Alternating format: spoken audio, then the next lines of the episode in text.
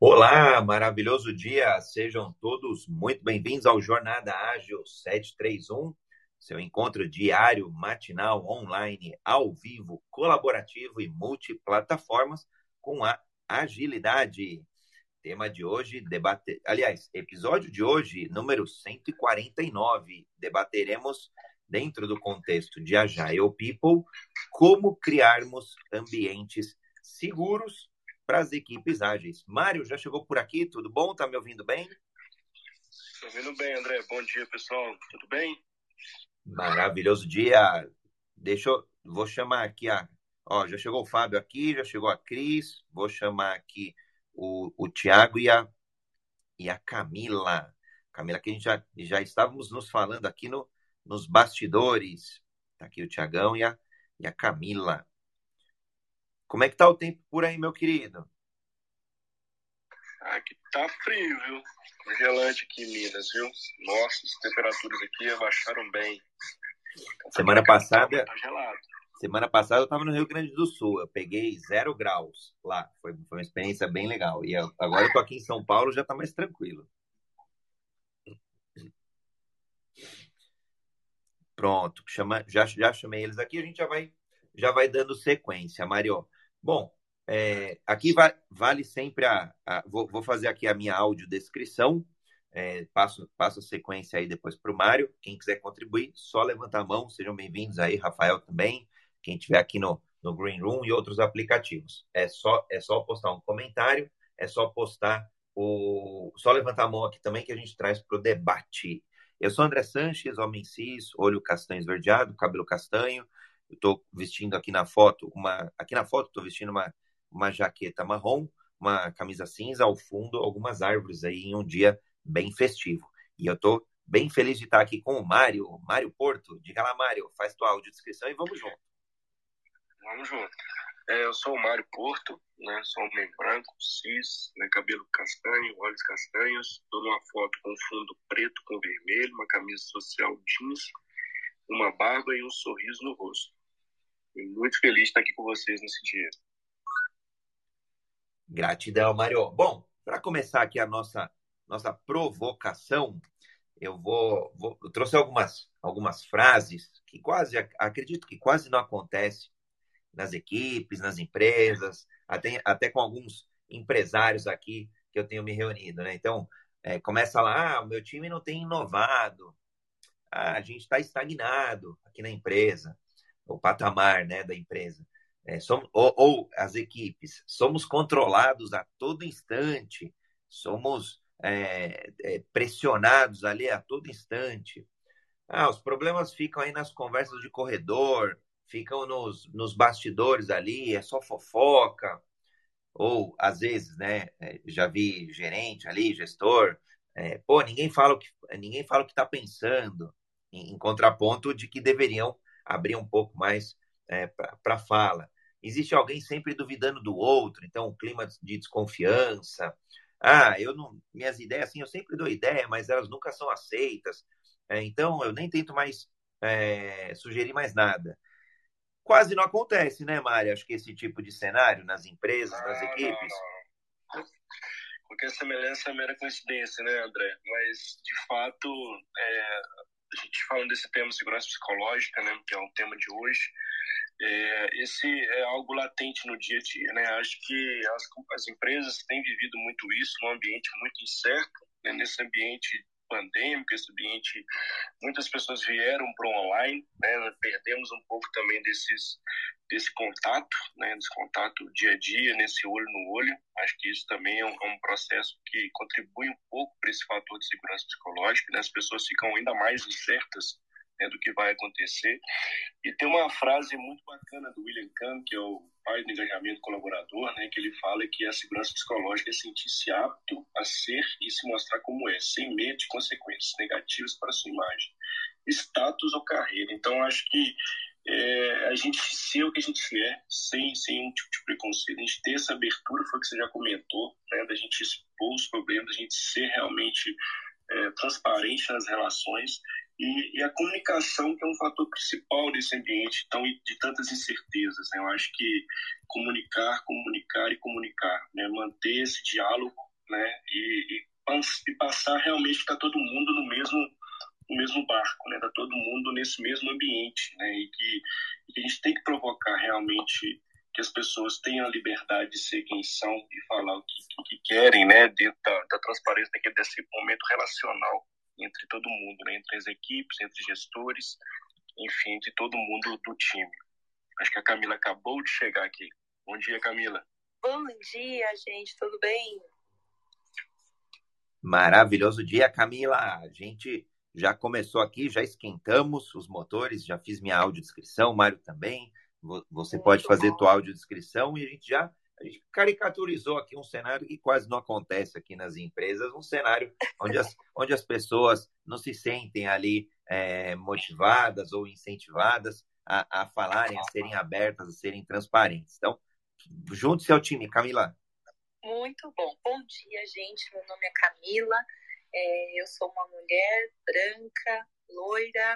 Estou na foto com uma camiseta é, bem clara, assim, quase branca, escrito Sisterhood is Powerful. Eu estou com as mãos apontando para essa frase.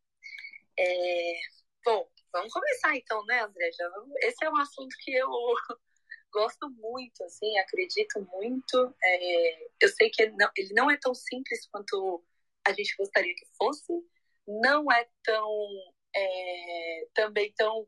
Acho que é simples é a palavra, né? Quando a gente fala de segurança psicológica, muita gente, inclusive, torce o nariz. Porque pensa, ah, lá vem essas coisas de psicólogo e tal, e nananã.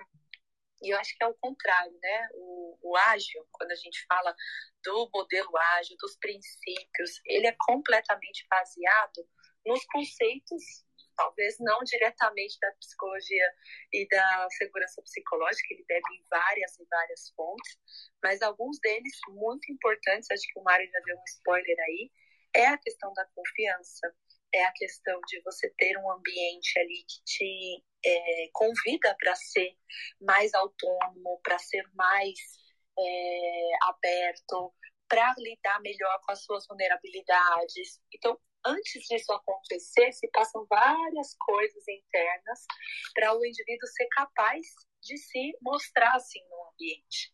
Né? Então, eu até ouso dizer, André, que não tem ágil sem segurança psicológica.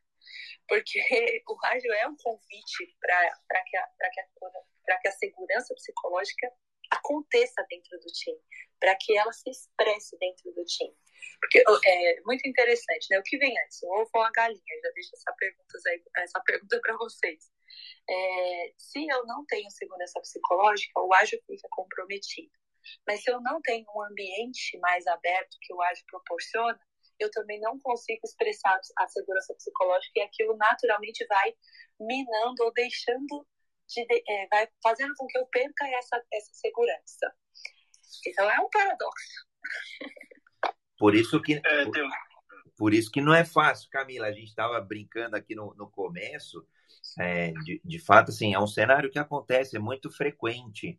E, e eu tenho visto poucas pessoas encamparem mesmo, é, é, se aprofundar nesse assunto. E, e, como você falou, como ele não é simples, é, precisa de um tempo de estudo, de, de maturação, de conversa, de entendimento mesmo, porque às vezes é, uma pessoa ali que está começando a formar o time e não tem conhecimento do que, que é esse espaço de segurança psicológica, do que, que é, é se mostrar vulnerável, e, e acaba, acho que até distorcendo. Então, ah, eu tenho que contar tudo agora, eu tenho que contar o que aconteceu em casa, eu tenho que contar uma dor. O que, que é ser vulnerável, né?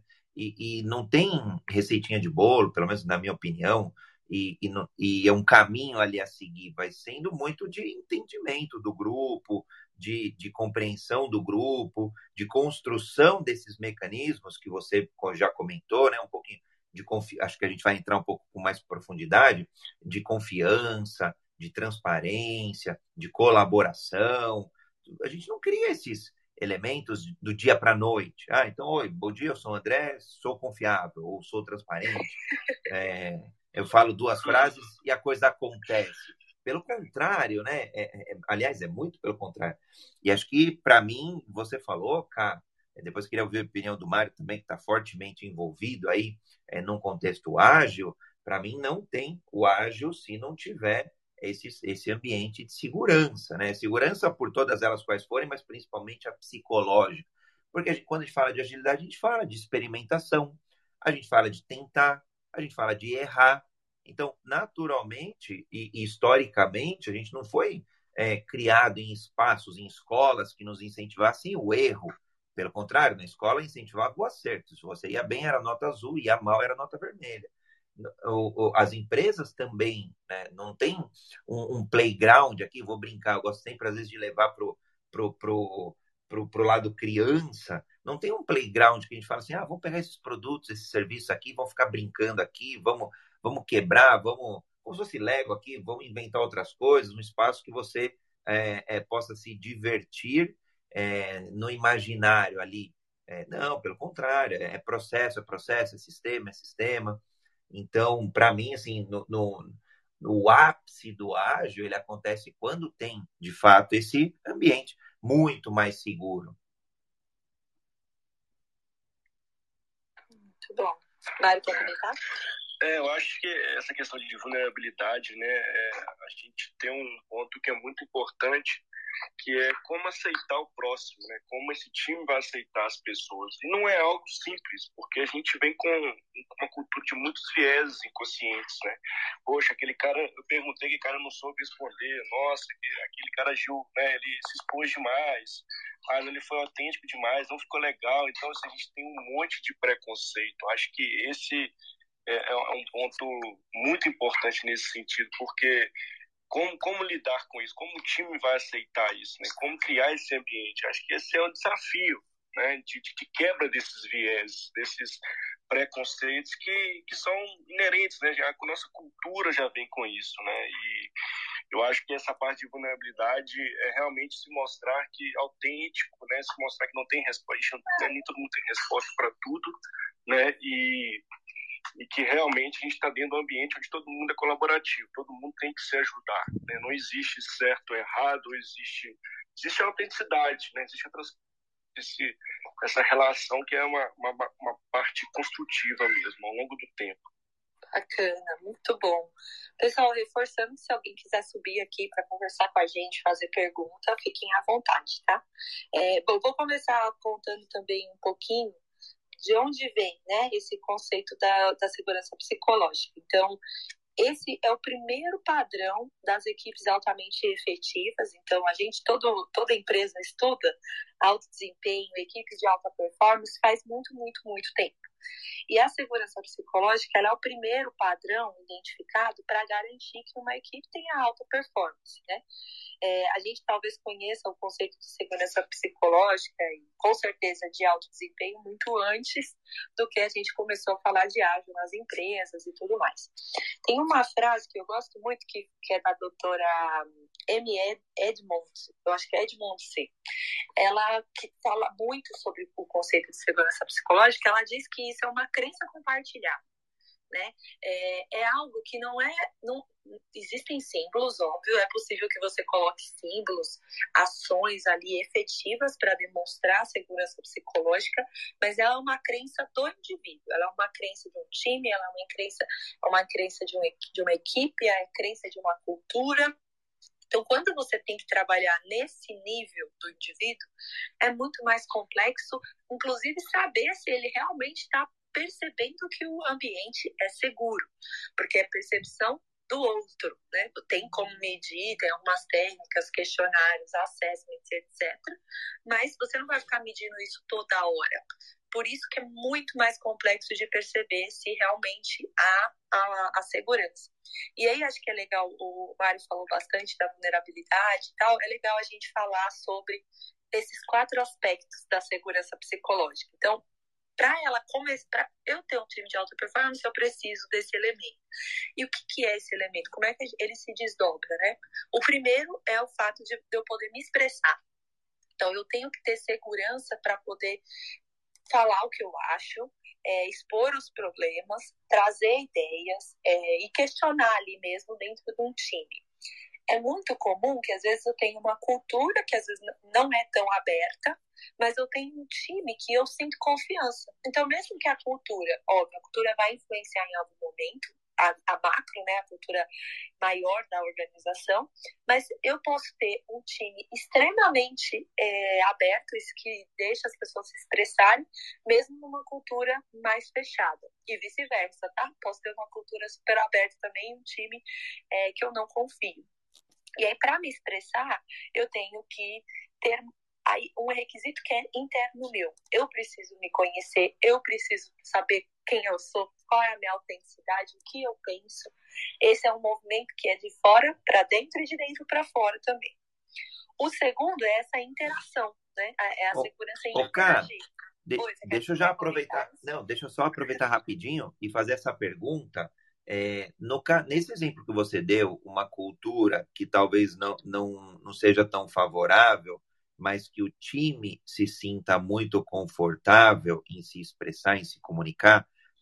Nesse caso, eu estou entendendo que prevalece a cultura do time sobre a cultura da empresa. Então, por isso que eles conseguem se comunicar, se expressar, é, se abrir muito mais. É isso, né? É isso, André. Perfeito. A gente, quando a gente trabalha cultura organizacional, a gente fala muito isso, inclusive para a liderança, né?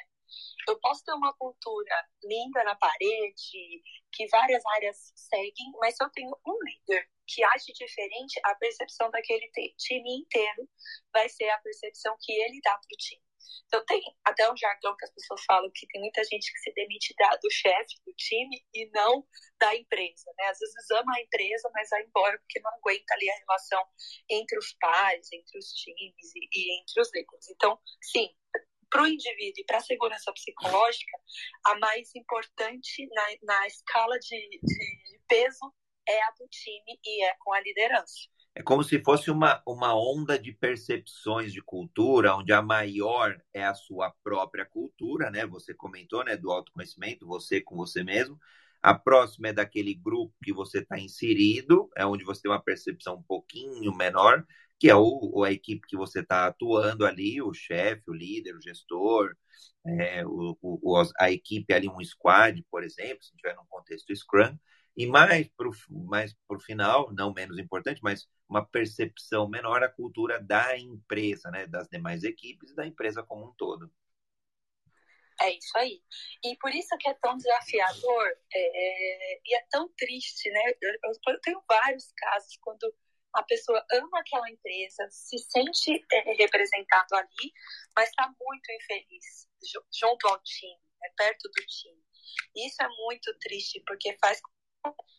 É, vou pôr meu fone aqui, gente, então posso ter, ter um delayzinho aqui de um segundo voltei. É, então é muito triste quando você precisa se desfazer porque a sua percepção individual ela não é a realidade. E ao mesmo tempo, eu sou de RH, né? Então a gente fica pensando, caramba, como uma pessoa pode ter essa percepção dentro desse espaço que é tão aberto? É porque ele está influenciado ali pelo microgrupo que, que é mais pesado, né? Que tem mais relevância para o indivíduo do que a cultura completa. Bacana. Vou para o próximo, que é o de interagir, que também tem muita conexão com isso, né? É, é, a segurança na, na interação. Então, ter conversas difíceis, é, você vê que aí já é um novo nível, já é um nível um pouquinho mais é, complexo mesmo, né? Da segurança psicológica. Porque primeiro eu tenho que conseguir me expressar. Depois eu tenho que sentir que aquele ambiente reage ao que eu falo né? Então o ambiente ele se engaja ou ele fala para mim, ó, esse, dá um feedback ou dá ali um, um, um feedback de ajuste. É, é um diálogo, é uma conversa que vai de um lado e para o outro. Esse, esse, da interação eu gosto muito porque fala, fala mais até sobre, do que do grupo do que do indivíduo em si, né? Se eu tenho um grupo onde eu só aceito mensagens do que vem das pessoas mais hierárquicas, ou daquela pessoa que tem mais poder, ou é, de alguém que eu falo assim, nesse grupo aqui tem eu, André, o Mário, mas eu valorizo só o que o Mário fala. Então eu só escuto o que o Mário fala. Quando o André fala, eu não reajo, eu não, eu posso até ignorar, porque as pessoas acham que a interação é, quando tem feedback, gente, é interação. Se eu tenho uma relação onde pelo menos eu recebo retroalimentação de informação, é ótimo, mesmo que sejam informações duras e difíceis, conversas difíceis. tem empresas que simplesmente é silêncio. Imagina você estar tá numa é. equipe é. que ninguém reage ao que você fala. Isso é pior do é. que alguém te dar um feedback Não, isso é, isso é interessante tá falando, Camila, né? Trazendo para o ambiente organizacional, quando está em crise, né? Na turbulência, todo mundo se esconde. Ninguém se comunica, todo mundo tem, não tem a, a, a coragem, tem receio de falar alguma coisa que, nossa, se eu falar isso aqui, pode piorar tudo, ou pode né, desandar todo, todo o processo. E, na verdade, é o contrário, né? Assim, quanto mais comunicação, quanto mais você comunicar, né? E não tem, nem, de novo, né? Não tem certo ou errado.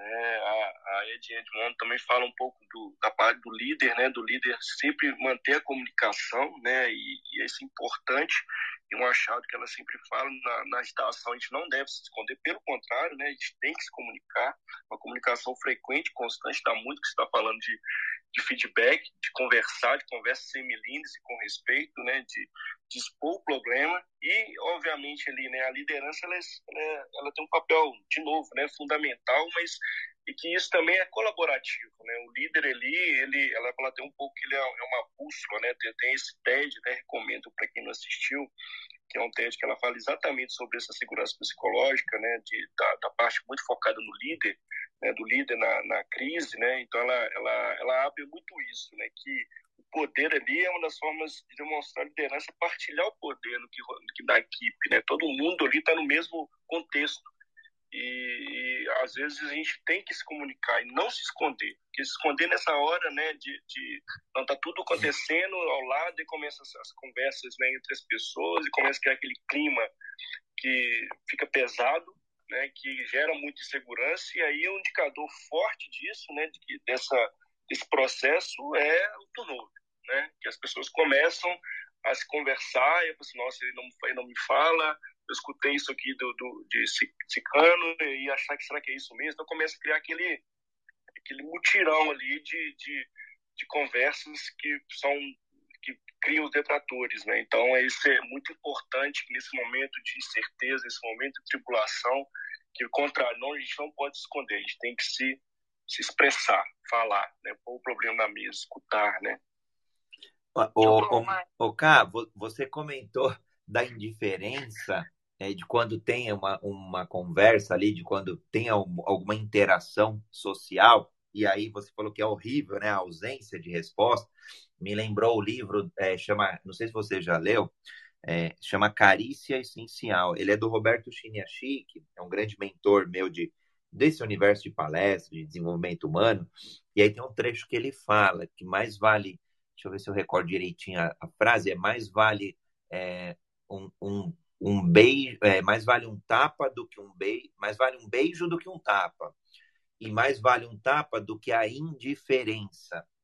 Significando o quê? Que a indiferença é a pior reação que a gente pode ter para com uma pessoa. Porque eu não estou nem, nem amando nem odiando. Eu estou ali é, morno, estou em cima do muro. A pessoa não sabe, o que, né? não, não, sabe o que fazer. Assim, caramba, mas não sei se, ele, se o pessoal está entendendo, se ele não, se o pessoal não está entendendo se eles estão amando ou se eles estão odiando. Então, eu me, me lembrei muito desse, desse trecho. E agora, principalmente no, no online, né? Tem muitos times aí online, híbrido, que aí você, você faz, às vezes, até uma palestra, você faz uma mentoria, você tem um, um bate-papo aqui, está num grupo, sei lá, às vezes 30 pessoas, e aí a pessoa pergunta, olha, então, vocês estão entendendo? E aí parece aquele cri-cri, cri-cri, aquele silêncio, silêncio, acho que vai dando uma angústia de quem está do outro lado esperando a resposta. incrível, incrível. Muito bom ponto, cara.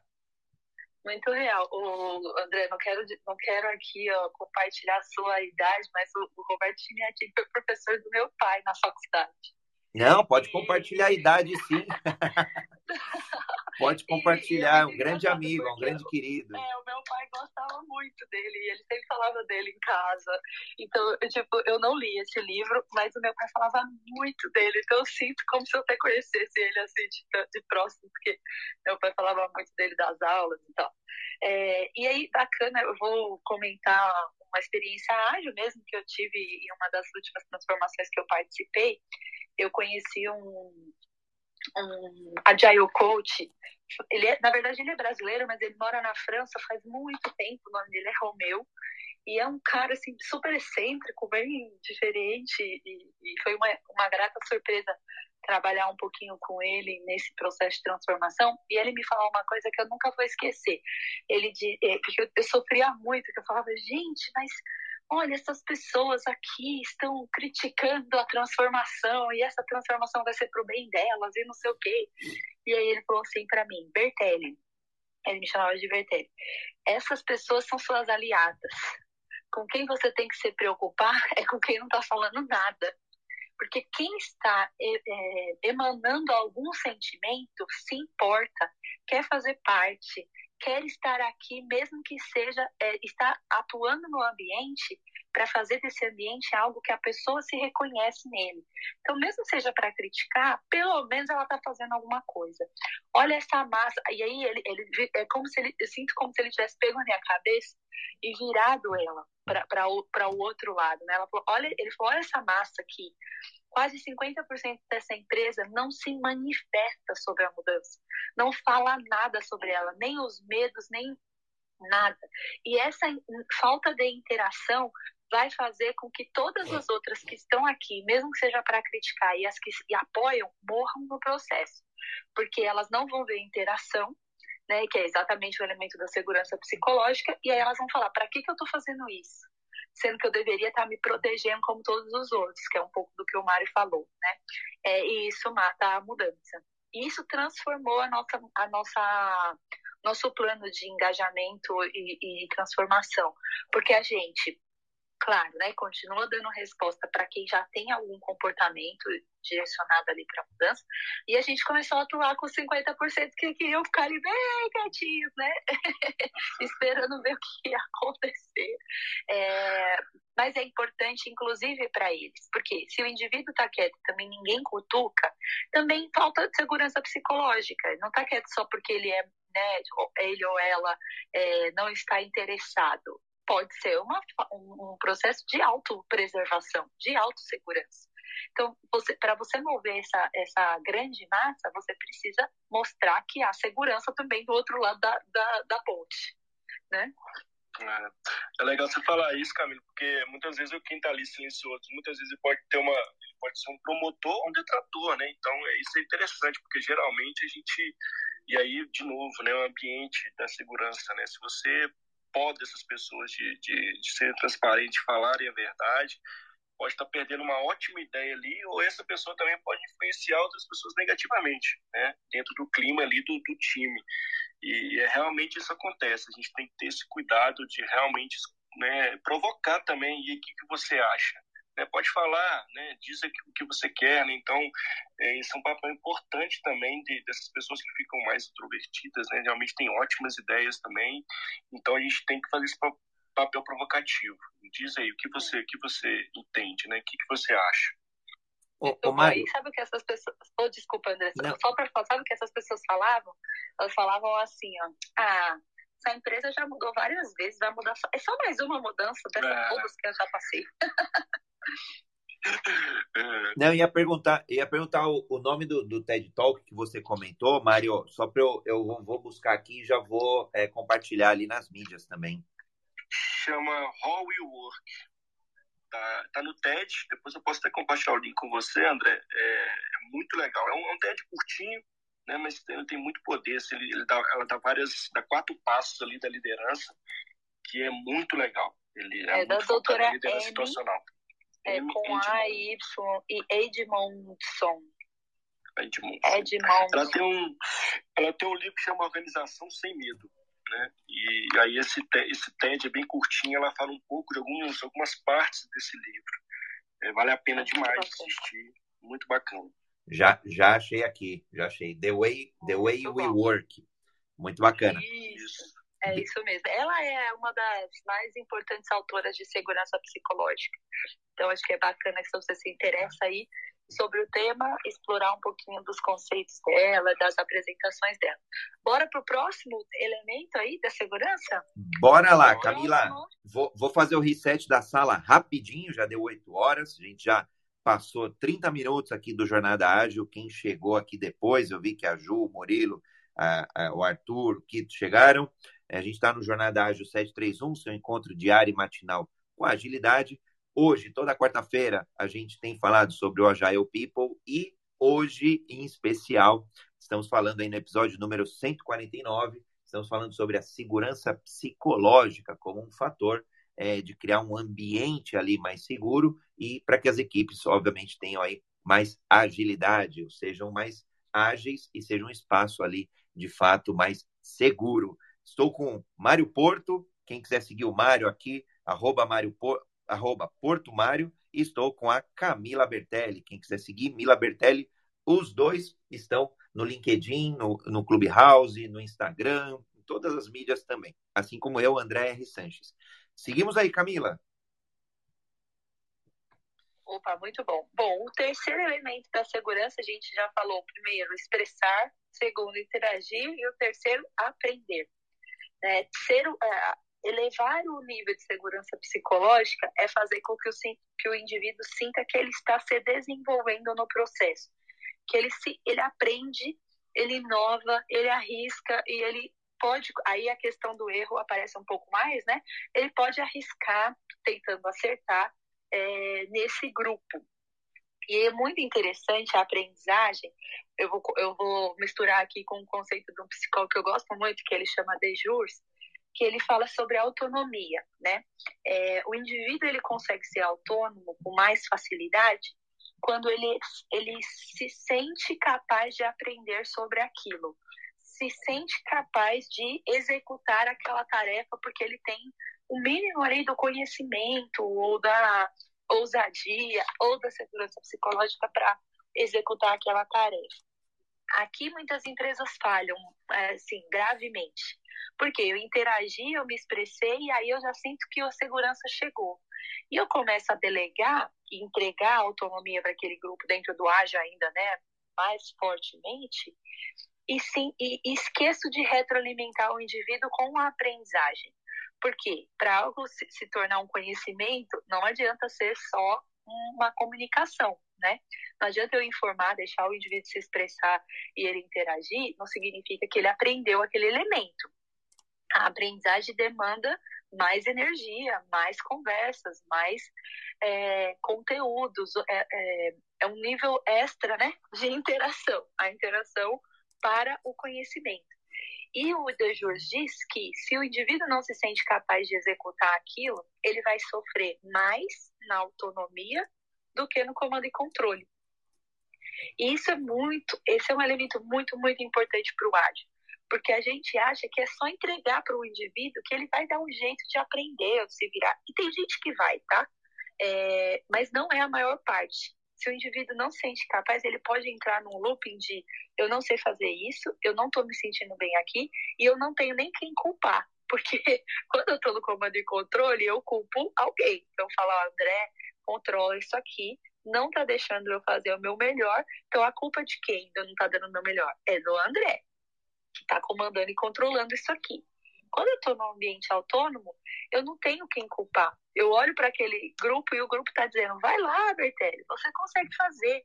E eu não me sinto capaz de realizar aquela tarefa, eu entro numa, numa auto, num alto sentimento de desvalorização de que eu não sou talvez tão bom o suficiente, de que me falta muitos elementos, inclusive, para fazer parte daquele grupo.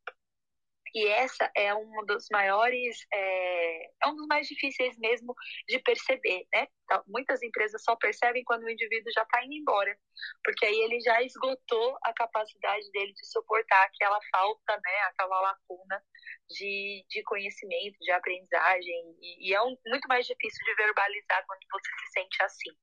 Né? Então, a aprendizagem é um elemento muito importante e deveria, ou precisa, né? deve estar presente nos times de Agile. Porque às vezes a gente acha que é fazer aprendendo, gente, eu não tenho dúvida que é fazendo o que a gente aprende, é o 70, 20, 10. 70% da aprendizagem é executando. Mas se eu não tiver ninguém ali que me ajuda, dependendo do nível de conhecimento que eu tenho, eu preciso de suporte e apoio para que eu me desenvolva naquele processo. E esse é um elemento muito importante e difícil ali da segurança psicológica. É, e a gente, muitas das vezes, a gente não tem tempo, né, Camila? Acho que é o ponto da pressão, do resultado, e a gente fala, não, ele, ele vai dar conta, deixa ele sozinho e, e volta ali, não tem as conversas, né? Não tem os feedbacks, não tem a, a, a retroalimentação ali para saber como que a pessoa está indo realmente. A gente acredita que ela está seguindo os caminhos dela, muitas vezes ela está numa angústia. Né? Ela está ali nessa insegurança, nossa, meu Deus, será que eu fiz, tá certo, tá errado? Como você disse, né? Como não é comando e controle, você está ali sozinho, né? Eu não sei se eu estou indo bem, né? Um pouco do feedback que a gente falou na semana passada. Então eu vou, vou seguindo aquele caminho. Muitas das vezes, né, eu posso estar errando demais ou acertando demais, né? Vai depender do, do da pessoa e aquele grupo ágil que está ali, né? Está ali todo mundo ali. Se esse grupo, né, não for um grupo que realmente transparente, né, que diverso, né, que está ali todo mundo no mesmo contexto, isso vai te minar em algum determinado momento, né? Você, nossa, ele tá lá, ele não está indo bem, né? Ele está só, tá só errando, não está tá conseguindo andar. Mas a gente tem esse papel fundamental de desenvolver as pessoas. Então, é, tem, tem que ter as conversas, tem que acompanhar, né? E isso vai ter um resultado muito maior, né? Vai ter uma, vai ser muito mais eficaz e para não acontecer o receio que acontece, né? A pessoa está indo embora, estou indo embora, tem que estar indo embora, ah, mas eu não tive apoio nenhum e eu acho que eu não, não sou, eu não sou, não estou indo bem. Então eu vou, eu vou pedir para sair e procurar outro ambiente, né? É, e aí o gestor fala, pô, mas eu tô, tô aqui te dando feedback, tô fazendo tudo que me mandaram fazer, tô, tô cumprindo a tabela aqui. Né? é, Exato. Mas agora já fui, né? Agora, agora já não foi. Adianta, eu já sofri demais, né? Como. Muito bacana. É, eu vou comentar então um pouquinho desse ponto que o André fala muito e eu acredito e tenho trazido cada vez mais também para as minhas práticas, que é o Agile não é uma um modelo completamente solto, né? Uma anarquia. Não, é um modelo que precisa de gestão. E parte desse processo de gestão também é entender é, se as pessoas, qual é o conhecimento que as pessoas têm, o nível que elas têm. As tarefas que eu delego não podem ser de uma forma tão complexa que o, que o não esteja ali no nível do indivíduo. E esse é um, é um elemento complexo da agilidade quando a gente trabalha em times menos é, hierarquizados, né? Porque, gente, não é à toa que a gente é, hierarquizou, né? Eu coloquei hierarquia porque eu queria dividir para ficar mais fácil para mim. Então eu pego ali um analista júnior, um analista pleno, um analista sênior. Isso eu não preciso nem explicar. Quando você conversa com alguém que a pessoa fala, ah, eu sou um analista sênior, provavelmente existe ali uma crença coletiva de que a pessoa tem conhecimento. Ela é sênior, ela passou por algumas coisas que já Deixa que ensinaram. ela resolve, né, Camila? Exato. Deixa que ela, resolve. Perfeito. E o oposto também é verdadeiro. Então, às vezes eu pego um júnior e falo, ah, ele é júnior, então não deve saber. E aí, naturalmente, a gente dá mais atenção para o júnior e menos para o sênior. O que acontece nos ambientes ágeis é que isso se desconstrói. Eu posso ter um júnior e um sênior e um pleno no mesmo indivíduo em temas diferentes. Eu posso pegar alguém que é super sênior numa tarefa e se eu coloco essa pessoa em outra, porque ali do time ágil é todo mundo junto e misturado e tem uma liberdade maior de poder se variar no que você está fazendo, né? Não necessariamente você precisa ficar numa tarefa e morrer nela. É, eu mudo completamente o nível de entendimento do indivíduo, de aprendizagem daquele indivíduo. Então, eu preciso ter muito mais proximidade para entender se a pessoa está conseguindo realizar aquilo que ela se que ela mesma se pôs às vezes. É. E é legal você falar isso, Camila, só para complementar, que aí entra de novo que a gente falou de vulnerabilidade, né? Olha, olha um, uma pessoa sendo um especialista falando que não dá conta do recado, né? Então, de novo, né? Os times ágeis são times onde a gente tem todo mundo expõe a vulnerabilidade, existe aquela confiança, né? Então é o que você falou, a gente está em várias atividades diferentes, não necessariamente eu sou sênior para tudo, né? Eu estou no processo de desenvolvimento como um júnior, como um pleno, né? Não necessariamente eu tenho a resposta para tudo. Isso é Exato. muito interessante que você falou. E como que a gente vai fazer quando isso não existir mais? Porque a tendência dos cargos é que eles morram, né? Essas nomenclaturas que a gente conhece hoje, elas vão diminuindo, é, vão talvez se perdendo aí ao longo do, desse modelo ágil, porque ele tem uma outra premissa. O time, o, o squad, o gestor, o agile coach, todo mundo envolvido num processo de transformação para uma estrutura mais híbrida, precisamos criar outros elementos que leiam essa temperatura. né? Que, que, que entenda ali o que, que o indivíduo tem de conhecimento, o que não, é, porque hoje a gente simplesmente pega ali, é, até eu brinco com uma colega que cuida de está cuidando de desenvolvimento e treinamento, que a gente divide os treinamentos da nossa empresa por cargo. Então, assim, ó, André, você é gerente, então você vai para essa turma aqui. Mário, você é diretor, você vai para essa turma aqui. Porque, claro, gente, de novo, não é que tá errado, tá? Existem vários conceitos para explicar isso. Rancharan tá lá, entendeu? Fez lá os pipelines de liderança. Ele não tá errado, ele tá certinho. A leitura que ele fez sobre os desafios que cada nível tem são reais. Mas quando a gente começa a tombar essas estruturas, começa a mudar essa complexidade, eu não vou ter mais um rótulo que me, que, que me diz que pipeline que a pessoa tá talvez eu tenha que perguntar para ela, eu tenho que me aproximar, eu tenho que entender se aquilo realmente se aplica na prática. Então, veja que aí a, a presença do Agile Coach, mas dessa, desse ser que, que olha ali para o indivíduo, para as relações, para os conflitos, para aquilo que as pessoas estão vivendo dentro dos times, esse papel é muito, muito, muito relevante. E ninguém associa isso com a segurança psicológica. Né? É, o pessoal acha que quanto mais você é, já está resolvido ali. Pelo contrário, né? É, o que eu vejo hoje é, é um, um sinal para a gente deixar aqui no, guardadinho de lembrete. As pessoas vão vivendo o mundo organizacional e vão ficando cada vez mais longe dessa atualização.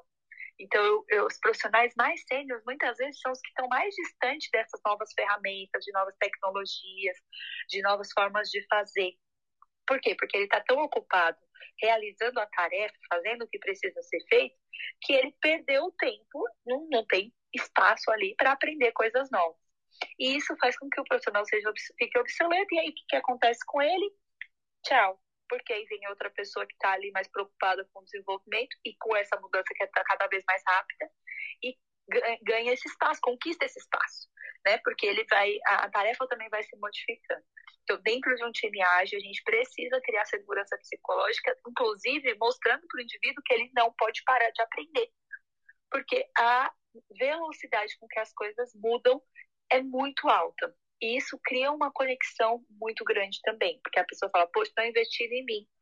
Né? Estão, estão apostando no meu desenvolvimento, não importa o tamanho que eu já tenha de, de, de cadeira ou de impacto ali. Esse é um elemento da segurança psicológica mais potente. Se eu pudesse colocar aqui, eu, na minha percepção, né? Aí talvez eu tenha puxado a sardinha para a aprendizagem. Vou, vou, vou comentar, cara, é, acho que três pontos que você trouxe aí na questão lá da, da hierarquia, lá muitos, muito, muito tempo atrás, o próprio é, imperador romano César, né, dividir para conquistar. Então, a partir daí começa a ter esse conceito, de fato, mais hierarquizado, é, onde, eu, onde eu vou delegar para poder conquistar, conquistar mais resultado. Então, resultado esse que é muito, até então, sei lá, pelo menos na década passada, era muito calcado só, só na entrega do, do produto final, do resultado final ali, que equipe ou do serviço, e não no, no, no, no entorno dele, do como, né? Muito o que e não o como.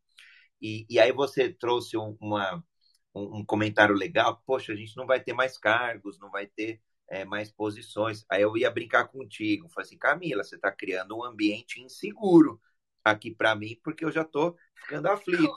Eu, eu superintendente, eu gerente aqui, eu, sei lá, coordenador, eu é, diretor, eu o, o, cargo que for, se você falar isso, eu, eu já estou ficando inseguro.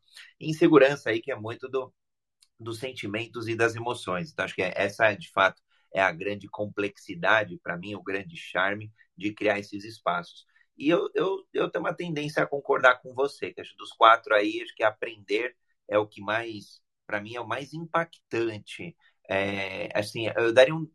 Os quatro são os quatro que são importantes, mas parece que aprender me dá um, um, um prazer ali um pouquinho maior. Eu deixo, eu, eu tenho um, um, sentimento maior por ele. E eu, eu sou apaixonado quando eu vejo, às vezes, um diretor assim, é, bom, um cara que tenha, sei lá, do mercado financeiro, é, conseguiu construir uma equipe bacana, um resultado legal na instituição, e aí ele, com humildade, vem e fala assim: é, mas sabe que eu não sei como é que funciona esse negócio de, de marketing digital, eu não sei é, como que faz esse negócio que vocês estão falando de postar no Instagram. Poxa, ele pode ser um cara top, que estudou todos os algoritmos, que é um trader, que sei lá, que ganhou milhões, bilhões, e ele está sendo humilde de reconhecer que ele não é bom em uma outra área, por exemplo. Então, acho que. E, e, é legal porque quando a gente começa, quando a equipe começa a ver essa, essa humildade, eu brinco, às vezes pode ser até uma humildade estratégica, né? Olha, eu, eu não sei fazer, é, de que de fato seja genuíno, lógico, para poder aproximar a pessoa que às vezes está mais lá no topo por conta de um determinado resultado, de uma competência, de uma habilidade, um grande resultado construído, ou grandes equipes construídas, mas traz para o mesmo nível. Olha, ele também é humano, ele também não sabe, ele também erra, olha, ele também aprende. Então, sou apaixonado aí pelo aprendizado, lifelong learning. Muito bom, André. Eu, esse ponto que você comentou da insegurança do tipo, ah, então não vai ter mais cargo, então agora no mundo inseguro. É perfeito, muito bom insight. Deixa eu só comentar isso. Quando eu vejo acontecer em muitas empresas. Então, agora, gente, ó, vamos lá. Todo mundo que está aqui, nós vamos tombar essa empresa, a gente vai virar ágil. Agora não tem mais cargo, não tem. E aí, as pessoas esquecem que isso assusta muito a gente. E assusta todo mundo.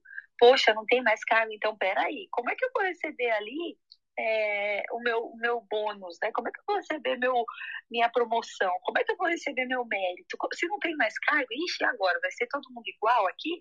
Não vai ter mais diferenciação salarial? E entra tanta, tanta, tanta pergunta e, e isso gera muita insegurança. Né?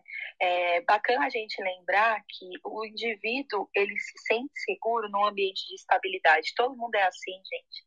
E a gente cria estabilidade na nossa vida justamente é, para fazer esse equilíbrio, para ir compensando de um lado e, e, e não do outro, enfim. E naturalmente, conforme a gente vai envelhecendo e tá tudo bem, a gente sente mais necessidade de, de algo que nos mostre que tem ali estabilidade mínima, pelo menos, né? Então, esse processo de aprender, ele é um elemento chave na segurança psicológica, justamente para minimizar esse sentimento de insegurança quando eu estou fazendo uma mudança. Eu estou ensinando você, André, aqui o que, que acontece quando eu mudo o seu cargo de gerente para, sei lá, um Agile Coach Enterprise. É, eu tô, estou mostrando para você que, que é uma roupagem nova, mas que você tem todos os elementos para conseguir exercer esse papel. Estou mostrando para você, Mário, que você era ali, sei lá, um consultor, agora você vai ser um Scrum Master. É, e os novos conhecimentos que você vai ganhar nessa posição, com esse novo, com essa nova roupagem, mas dá trabalho fazer isso. Dá, gasta tempo, né? E nem sempre a, a transformação tem esse tempo. Mas se ela não for feita, a chance das pessoas se sentirem ainda mais vulneráveis aumenta muito. E aí, de novo, né? Dá para trocar o headcount inteiro da empresa? Se você conseguir e puder dar esse luxo, eu não consigo. Na transformação que eu estou conduzindo agora, eu não vou ter 5 mil funcionários do dia para noite, né? O headcount tem... inteiro eu nunca vi. Se alguém viu aí, é, seria legal apresentar. Eu nunca vi também, né? Mas tem gente que é freestyle, André, que se joga e achando que vai conseguir trocar todo mundo. Não é tão simples assim. É, e aí vamos para o último elemento, que é, é o de pertencer. Né? É, as pessoas se sentirem ali que elas são valorizadas, que ninguém vai puxar o tapete dela ou que ninguém vai rejeitá-la deliberadamente. Esse do pertencer, ele tem um pouco de conexão ali também com interagir, mas de novo, né? Ele, ele também é um salto da interação. Porque quando eu sinto que pertenço, eu sinto que eu me conecto, que as pessoas não vão ali é, me excluir de um dia para noite. Eu até faço uma associação aqui com, com um namoro, né? Quando você está namorando, por que, que a gente casa? Porque a gente quer dar um salto na, na relação, né? A relação aqui é a mesma do namoro para o casamento, né? Na interação, você tem relação, mas você está ali talvez né, ficando ainda, tal. Por que, que você oficializa essa relação? Para aumentar a sua sensação de pertencimento. É, eu lembro quando eu era jovem, assim, eu sofrendo por amor, né? Ai, o boy me deixou e nananã. Aí a minha mãe falou assim: que bom que ele te deixou agora, porque você ainda está num grau de relação mais baixo. Imagina se tivesse feito isso, tudo isso aí que ele fez quando você já estava casado. E eu falava, imagina, a dor é a mesma, você está minimizando a minha dor. Não, hoje eu entendo que é claro que perder alguma coisa no nível da interação é duro, mas perder algo no nível do pertencimento vai ser muito mais difícil para o indivíduo, né? Porque você já subiu o nível de relação. Sentir que alguém puxou seu, seu tapete ou que você está sendo rejeitado naquele espaço pode ser um, um, um golpe muito pesado e rompe completamente o elo de segurança psicológica. Né? E é o mais difícil também de conquistar, porque para você ter um relacionamento de pertencimento, você tem que ter uma relação é, de diálogo, de troca, de retroalimentação, de feedback, de aprendizagem contínua. É, complementar o que você está falando, né, Camila, é quando você perde ali o encanto pela onde você está. Né? Eu acho que, falando de cultura dentro das organizações, tem que ter esse, esse cuidado, a gente não perder a nossa nossa essência, a essência daquela organização que, obviamente, vai gerar o pertencer da, da, dos colaboradores que estão ali. Então, a gente tem que ter um, um monitoramento desse clima, né? E aí existem várias pesquisas focadas na experiência do, do, do, empregado, né? Você escutar o indivíduo, tem, sempre ter esse canal aberto com o indivíduo, até para você mensurar esse nível, esse termômetro de como as pessoas estão se sentindo dentro da, da empresa onde estão inseridas, né? E se os nossos valores, né, a nossa essência está sendo mantida ou estamos perdendo essa essência? Né? Como isso está tá tendo impacto no resultado da companhia? Que muitas vezes a gente está querendo que o resultado mude da, da água para o vinho, mas assim, a empresa mudou totalmente ali as pessoas estão no ambiente inseguro. Né? As pessoas estão se sentindo inseguras. Então, os resultados, consequentemente, não vão ser os melhores. Não adianta a gente que é o famoso da murra e ponte faca, né? Você está ali com um clima né, que totalmente inseguro e querendo o resultado das pessoas, gerando ali uma pressão extrema. Então, esse senso de pertencer está muito ligado também da empresa ter o cuidado de não perder a sua essência. Né? Por mais toda tribulação vai existir, mas ah, os valores, né, nossa missão, nossa visão, tudo isso tem que se, se perdurar. Os valores têm que estar muito latentes, não pode se perder isso. É, mas isso se ela quiser, né, Mário? Que eu acho que esse é um grande, é a grande Sim. sacada, assim.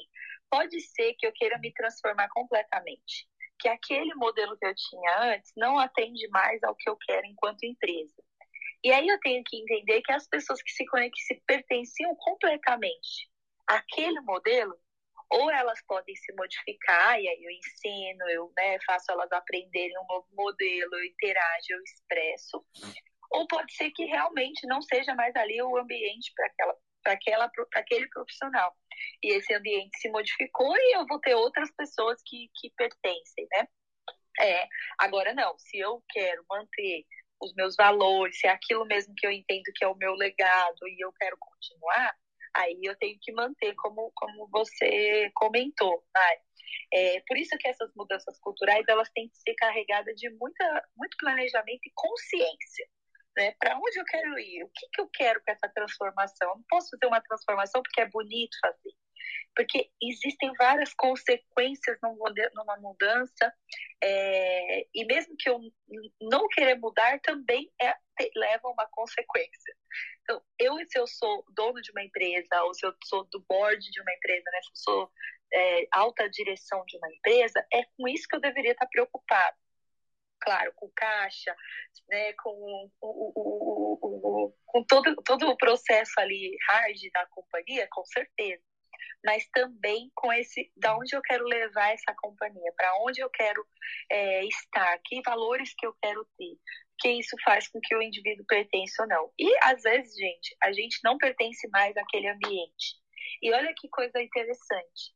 Se perceber nesse não pertencimento, é importante para o indivíduo, porque se ele aposta numa relação que não retroalimenta ele, que não dá senso de pertencer, que não interage, que não ensina nada, concorda que é perda, é, assim, você está deixando passar uma oportunidade de pertencer a um outro local, local que faria muito mais sentido para você.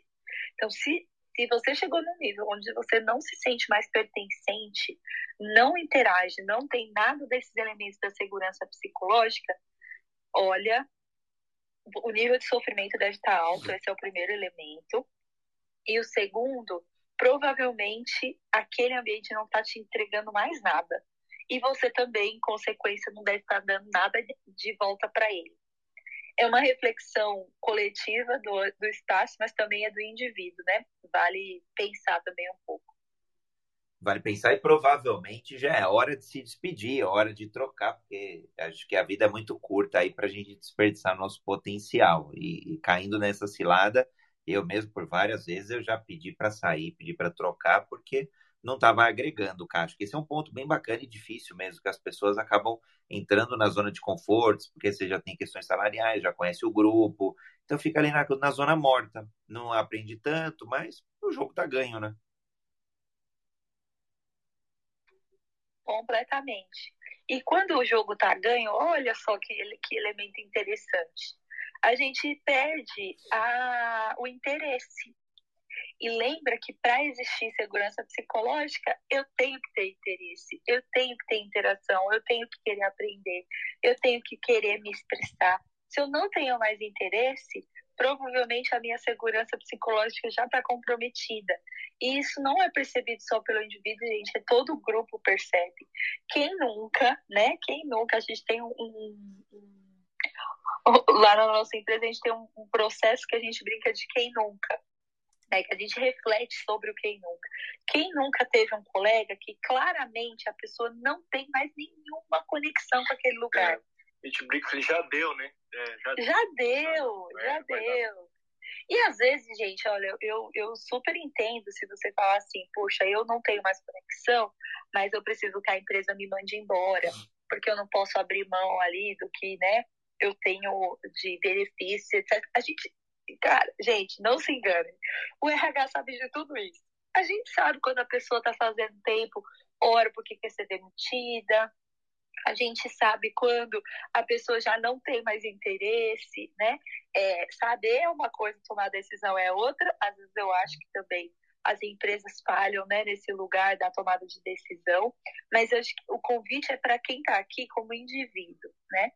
É, como eu posso construir uma relação de segurança psicológica com os espaços que eu estou, que seja do meu controle, que seja da minha intenção, do meu, controle, mas da minha intenção, né? Que eu não espere que o ambiente seja é, tenha o domínio daquilo que eu tenho enquanto segurança psicológica naquele espaço.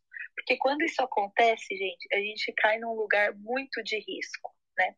Pra, conectando aqui com o ágil, que é a pauta do nosso, da nossa conversa, no ágil, eu preciso de indivíduos que tenham muita capacidade de autonomia.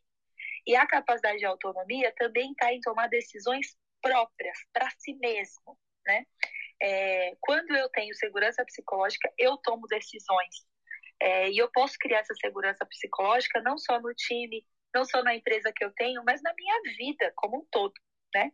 É, eu crio outras possibilidades, eu crio outras alternativas que vão me dando cons, é, consistência e confiança na, na minha carreira, para além daquele posto que eu ocupo hoje.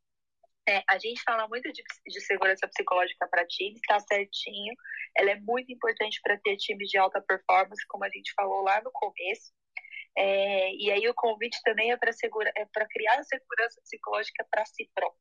É como eu posso, enquanto indivíduo, também me sentir, é, me perceber se esse elo está bem é, atribuído ou não, e quando ele começa a se perder, quais as ações que eu posso tomar para que, que eu me conecte com outro espaço, com outra atividade. A vida é curta, como você falou, né, André? Então, existem várias possibilidades.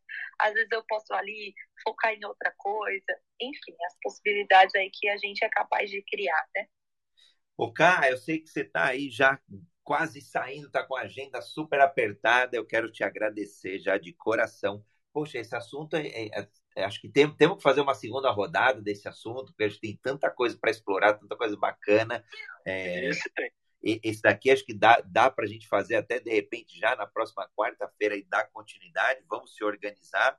É, quem estiver aqui no Clubhouse, sigam a Camila, que ela faz um trabalho incrível, incrível, uma pessoa muito diferenciada. Cá, quer deixar a sua última palavra aqui? Depois eu e o Mário ainda temos alguns recados aqui. A gente quer falar do Tiagão, que não pode estar com a gente hoje. Tem semana que vem uma série de coisas acontecendo, eventos. Sim, super, gente. Muito obrigada. É ótimo estar aqui com só gente fera nesse clube. Quarta-feira estamos aqui de novo. A gente vai pensar aí no próximo tópico. É... E é isso, né? Bora falar de agilidade dentro das áreas de recursos humanos e de pessoas, porque esse modelo de negócio tem cada vez mais ganhando representação dentro das empresas e é o nosso papel ajudar as empresas a fazerem essa transformação, né? Com todos esses elementos que ultrapassam ali o, o, o método e tudo mais, ele é muito importante, ele, ele tem que ser acompanhado dessas interações com as pessoas. Estarei aí na quarta-feira que vem e estarei também no evento que o André e o Mário vão contar do Agile People, com a nossa musa inspiradora aí, uma das autoras mais importantes desse movimento no, no que diz respeito a recursos humanos. Então, não percam. Muito obrigado. Como sempre, foi ótimo. Abraço, cara. Tudo de bom. Gratidão, Cá. Bom, estaremos hoje com o Tiago, ele, ele não pôde estar, ele está em trânsito ali, é, teve, teve algum contratempo, está em, em, em, transporte, é, transporte público aéreo, se eu não me engano. É, e, e, a gente, obviamente, o Tiago tem contribuído muito nesse movimento né, de Agile People aqui no Brasil.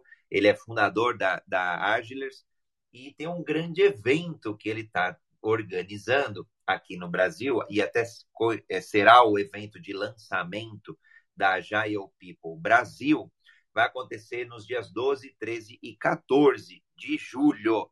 Então, semana que vem. E as inscrições podem ser feitas pelo Simpla, é Agile People Brasil. Podem me enviar um direct também, eu compartilho. Eu estou compartilhando aqui o link direto do Simpla. E começa no dia 12, né? É, às três e meia da tarde com a grande, né, Camila já deu aí, com a grande Pia Maria Torin, que é a fundadora desse movimento, fundou acho que em 2013, se eu não me engano, é, esse grande movimento aí de, de Agile People, principalmente olhando né, o, o RH aí como, como uma área estratégica, como é, uma área de encurtar essas barreiras aí que a gente acabou. A gente até citou várias aqui no nosso encontro de hoje, essas barreiras nas organizações entre os colaboradores, entre as hierarquias e por aí vai. Então, um movimento que começou lá na Suécia, acho que 2013, se não me engano, liderado aí pela Pia Maria Thoren, que é a fundadora da Agile People. Aí, Agile People é global e aqui no Brasil já o Tiago fazendo esse movimento da Agile People Brasil. Então, dá para participar gratuitamente e, o, e tem um, um, uma contribuição, quem quiser, óbvio, claro, de 25 reais para uma ONG, é a ONG Teto, é uma organização aí que vai ser é, uma empresa amiga aí. É, é, não tenho todos os detalhes, mas a, a Teto acho que tá, ela tá, vai ser ajudada aí nesse, nesse evento é, com essas contribuições. É uma organização não governamental. Marião, você tem mais alguma informação aí do evento? Quiser complementar o que eu falei convidar, aqui. Sim, acho convidar todo mundo a participar desse evento, né? Você começa no dia 12, um evento sensacional, assim, a Pia Maria aí, a nossa música inspiradora aí do, desse, do Agile People, né? E é um lançamento oficial do Agile People no Brasil. Acho que né, ninguém pode perder esse, esse encontro com ela. E tem esse, esse, essa ajuda de 25 reais para um teto, né? Muito bacana esse projeto, inclusive poder ajudar outras pessoas também. E acho que todo mundo tem que estar tá, tá lá presente, tá? O Tiagão tá, tá proporcionando isso pra gente, vai ser sensacional. E quero agradecer já também essa quarta-feira maravilhosa com vocês aqui, foi muito bacana, cada vez melhor, né? Agradecer todo mundo que esteve aqui com a gente. Na quarta que vem, se Deus quiser, estaremos de novo aqui. Muito obrigado, gente.